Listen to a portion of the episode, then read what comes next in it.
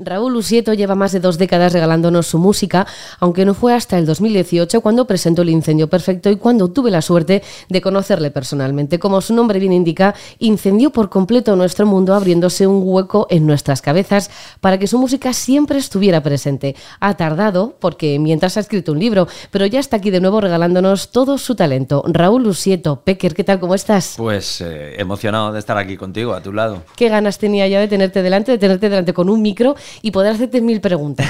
Mil preguntas lo que nos, bueno, lo que nos duren los 20 minutos de entrevista, pero todas las que todas las que pueda hacer. Las que nos quepan ahí. A ver, ¿cómo estás? ¿Cómo, para empezar, cómo estás eh, llevando esta vuelta a, las promociones, a, a, que todo el mundo quiera escuchar tu disco y, todo lo que estás diciendo en todas las entrevistas? Pues emocionado porque, porque cuando uno tiene un trabajo nuevo siempre, bueno, pues tiene esa ilusión y ese entusiasmo de, de sentirse fresco todavía, ¿no? Y, muy, muy, muy contento con el resultado del trabajo de las canciones, que creo que son realmente interesantes. Creo que además he conseguido con este disco una cosa que no había conseguido hasta ahora, que es em, entrar mucho más despacio en los corazones de la gente. Quiero decir que creo que mis discos anteriores eh, te atrapaban de una forma más inmediata y este cuesta más entrar, pero luego no te suelta. Y creo que eso es muy importante. ¿Hay tanto trabajo detrás de este disco como el que parece? Porque se ve que Peso Pluma es un disco con mucho peso, tiene mucho peso y mucho pozo. Sí, hay mucho trabajo. O sea, realmente fue un proceso largo. Empecé a componer pues en plena en pleno confinamiento duro de la pandemia. Y salieron esas canciones Azul Plomo y, y A los ojos radiantes que son muy explícitas de ese momento.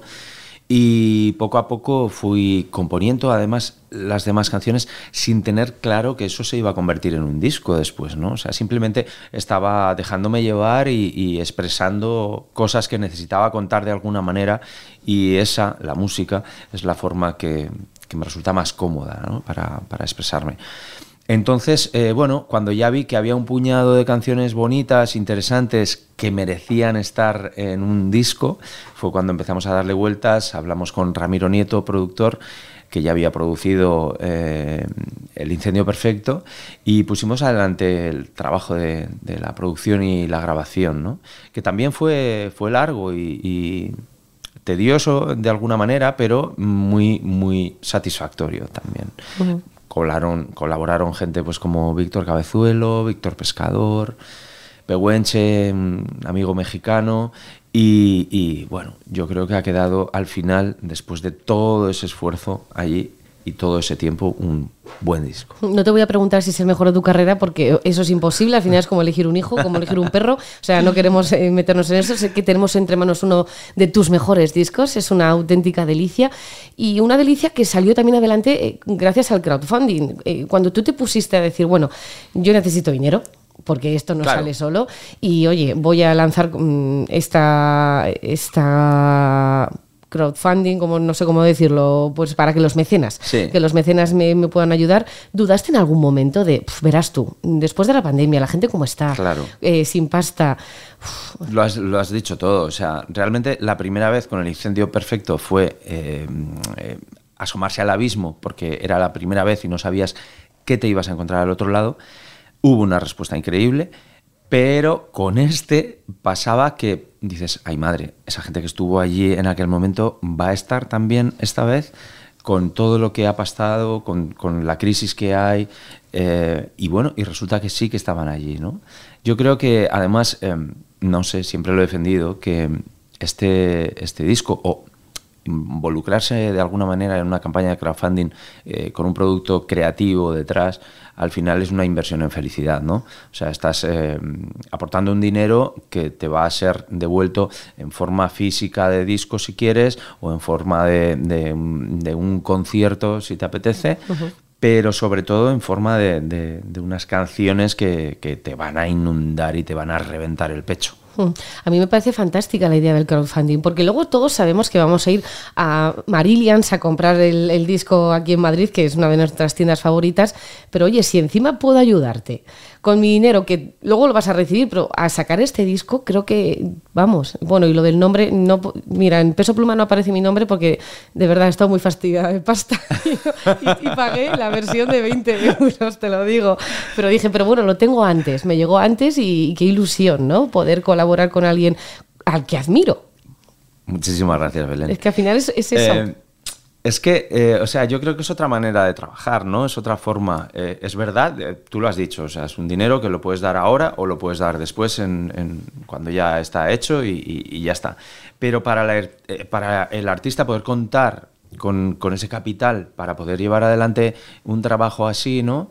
Llevo contando que es que, mm, o sea, yo me, me salí de una discográfica multinacional y me puse a hacer los discos de esta manera, pues porque realmente el dinero que necesitaba para hacer lo que yo quería, que era un buen disco, un buen trabajo, eh, pues la discográfica no me lo daba, ¿no? Entonces dije, bueno, tengo que encontrar otra fórmula, porque para grabar discos yo en mi estudio, mmm, todos los instrumentos yo, mezclar yo, mmm, todo yo, pues eso ya lo he hecho, ya he hecho cuatro o cinco discos así, ahora uh -huh. quiero otra cosa, quiero probar otros, otras fórmulas, ¿no?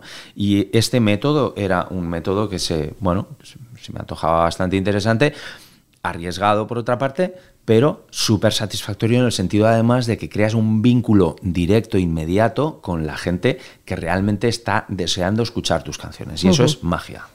Cuando empiezan a llegar los correos de novedades en tal, novedades, yo, uy, a ver qué cuentas.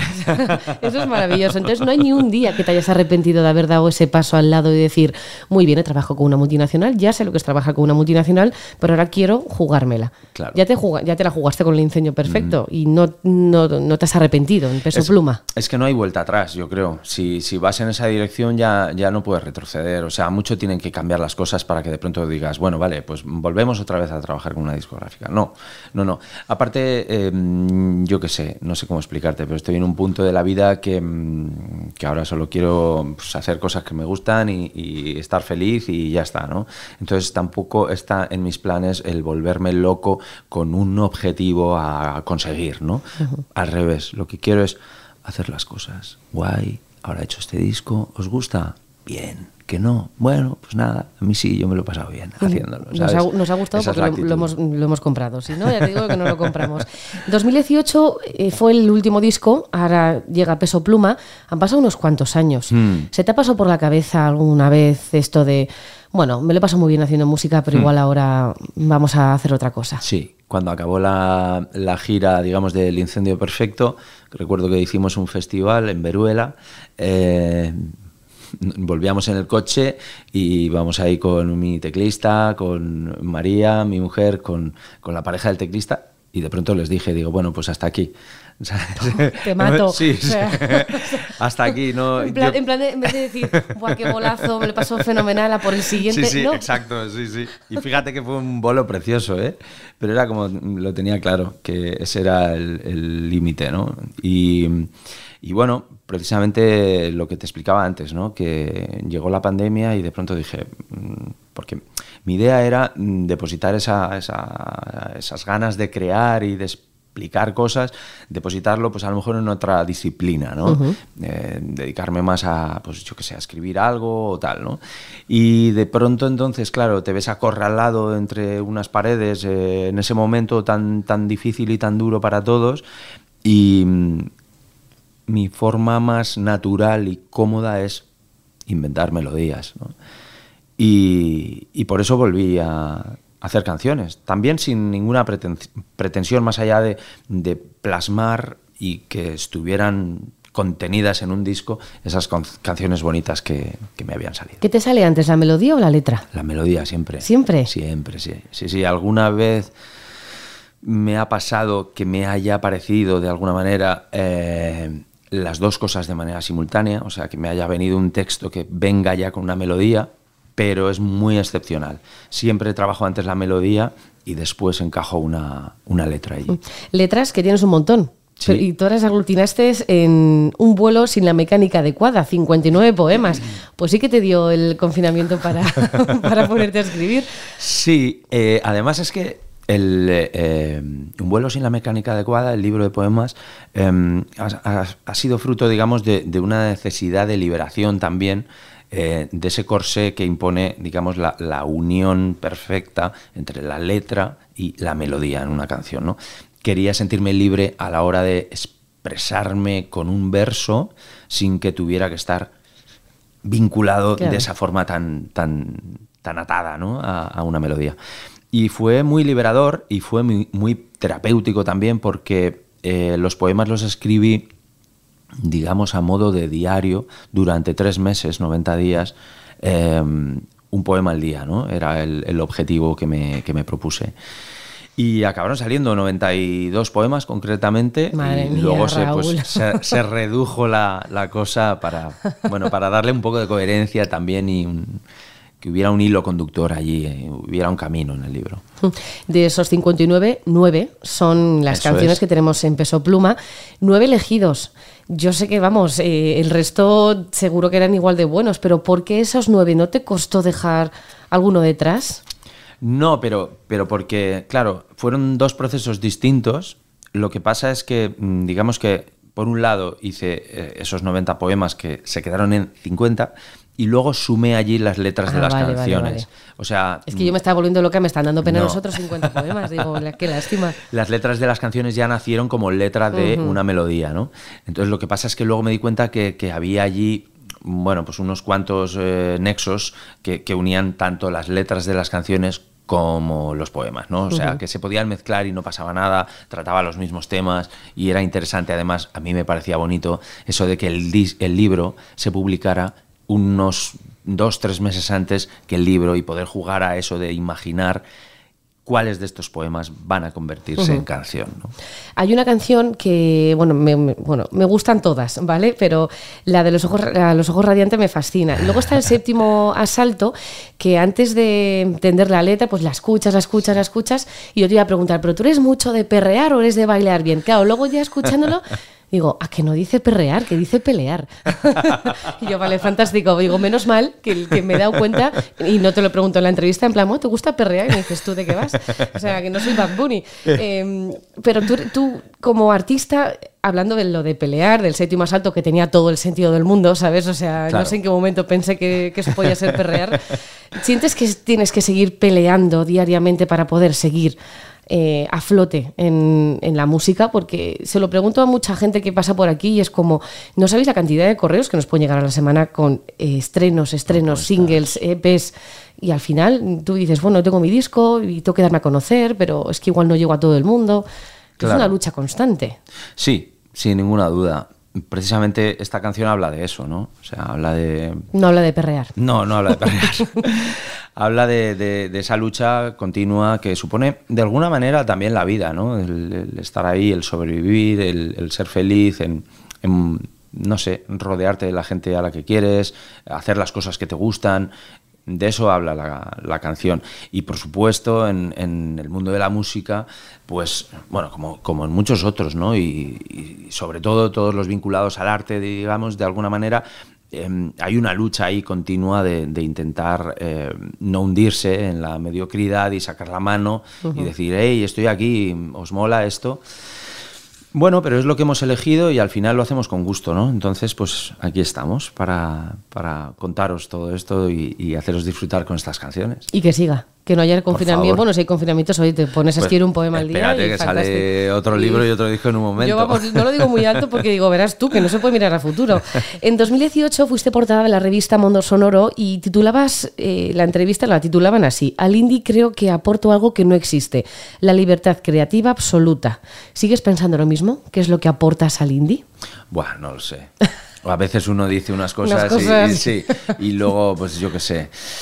Eh, considero que he tenido mucha suerte en toda mi carrera, incluso cuando estaba en multinacional, de poder expresarme libremente mm, muy, muy a gusto, ¿no? muy, de una manera cómoda. Y es verdad que cada vez he perdido más filtros, es decir, quizá al principio, también por, mm, por ese objetivo que uno tiene en la cabeza, que, que busca llegar a un sitio, en tratar, digamos, de dirigir lo que estás haciendo para intentar llegar a, pues eso, a, esa gente, a ese target ¿no? de, de, público. ¿no? Pero sí que a partir del incendio perfecto, que hubo un punto de inflexión sin ninguna duda allí, me libré completamente. O sea, hay temas como que te acordarás seguro, de puñales, que es un tema que a lo mejor mm, dos o tres años antes no habría hecho. Y en ese momento ya lo hice porque, porque dije, pero ¿qué más da? O sea, realmente quiero hacer lo que me dé la gana. Y esto es lo que me hace feliz, pues ya está. Ahí está la libertad. Claro. Hay dos colaboraciones de lujo en el disco, las comentabas antes, la de Pehuenche y la de Víctor Cabezulo. En la fotografía ha estado Eduardo Nave. ¿Te has sentido arropado por amigos en este disco? Al final son personas que te van a acompañar siempre, claro. porque van a quedar su nombre puesto en el disco. Claro. Aparte de los mecenas. Sí, exacto. es que em, defiendo que, es súper importante cuando uno hace algo así, rodearse de, de gente que sea mejor que tú, ¿no? Y, eso lo he conseguido y, es maravilloso, porque, claro, de pronto las canciones alcanzan otra dimensión, ¿no? Uno las compone, pero luego llega ahí, pues, Víctor con sus guitarras, pescador, llega Víctor Cabezuelo con sus teclados, llega Ramiro Nieto a aportar una idea que se le ha ocurrido para no sé qué, y de pronto todo es mucho más bonito, mucho más grande, y además el poder compartir un hecho creativo, yo creo que es muy reconfortante, ¿no? eso de, vivir la emoción. Acabo de comer ahora mismo con, Ramiro Nieto, que hace un tiempo que no nos veíamos, y, nos hacía muy felices a los dos pensar en lo que vivimos eh, haciendo este disco, ¿no? Porque, bueno, se, o sea, lo que él podría haber hecho por su lado y lo que yo podría haber hecho mm, por mi lado no habrían sumado lo mismo nunca que, al unirnos los dos, ¿no? es, decir, esa, esa, cosa de la sinergia realmente funciona y, y el alcance que conseguimos rodeándonos de gente increíble, pues es, bastante guay. Al final, todo lo que hacéis para que vea la luz un disco como Peso Pluma o como El Incendio Perfecto, cualquier disco de los que has hecho, tiene un, proceso previo. Al final, vemos el Get Back de los Beatles y luego vemos ese pedazo documental que, que te deja y te estalla la cabeza y el corazón. Qué pasada. Vosotros, artistas, si grabarais cada momento que paséis en un estudio, podrías, podríais sacar un, documental de esos, ¿no? Sí, a mí me fascina pensar que estáis así. Sí, sí, sí, también de, nueve horas, ¿no? bueno, ojalá fuera más. Es que a veces diría, ojalá fuera un gran hermano y que cada vez que pongo la tele puedo verles crear como creaban. Esa es la magia. Muchas veces lo he pensado, digo, ostras, no sé, es muy difícil realmente, si no te dedicas a esto, imaginar el tiempo que un artista emplea en crear algo, ¿no? Uno se piensa que, ah, ha hecho una canción. Ostras, eso se debe hacer. Sí, pues más o menos, me cojo una tarde. claro, claro. Pero luego ves, hostia, ese proceso de, de, los Beatles haciendo el, el, Get Back y tal.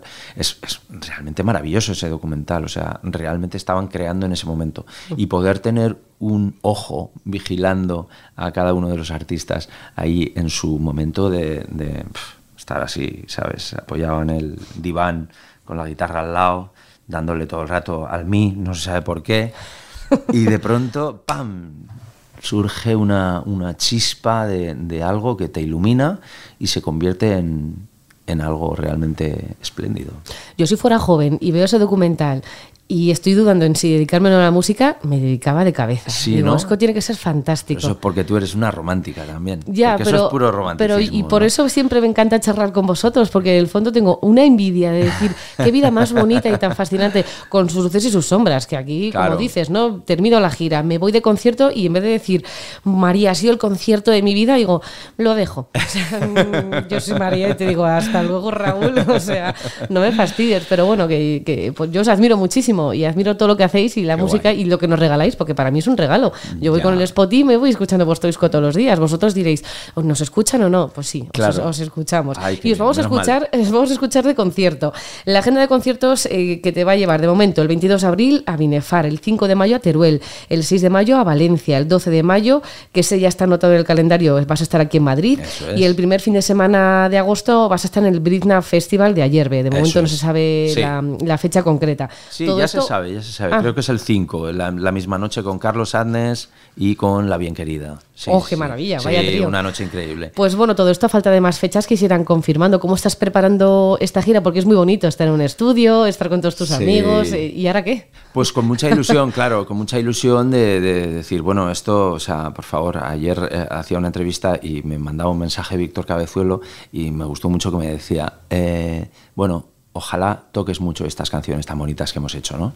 Porque al final eso es lo más importante, ¿no? O sea, hacer las canciones es muy bonito, es muy bonito poder ser la compañía de alguien como tú que va por la calle y va escuchando eh, su, el disco y demás, pero cuando hay realmente vibración en el ambiente es cuando te subes al escenario y esas canciones las, las conviertes en algo vivo y, y lo recibe esa persona, esa gente que, que ha venido ahí a verte y que no solo recibe las canciones, sino que recibe tu calor, ¿no? Y es recíproco, ¿no? Eso es maravilloso. Y, y además, bueno, pues las presentaciones que hemos hecho hasta ahora han sido realmente bonitas. Eh, está funcionando muy bien, la banda que me acompaña es muy brillante, tengo una suerte increíble porque además, siempre lo digo, hay muy buenos músicos en el mundo, pero además de buenos músicos, encontrar a buenas personas no, es tan, no es tan fácil y estoy rodeado de, de un equipo, Mauro Albero, David Venegas y Marc Piñol, que son, vamos, familia. Mm, Pues me quedé con la espinita el 1 de febrero, que ya te escribí y te dije, es mi aniversario. Si digo que me voy de concierto esta semana me No matan, sé. pero el 12, 12 de, de mayo, mayo. 12 de mayo estaremos aquí en Madrid viéndote. Raúl Usieto Pecker, muchísimas gracias por venir, muchísimas gracias por esta charla, pero sobre todo muchísimas gracias por tu música y por Peso Pluma. Gracias a ti, Belén, ha sido un placer.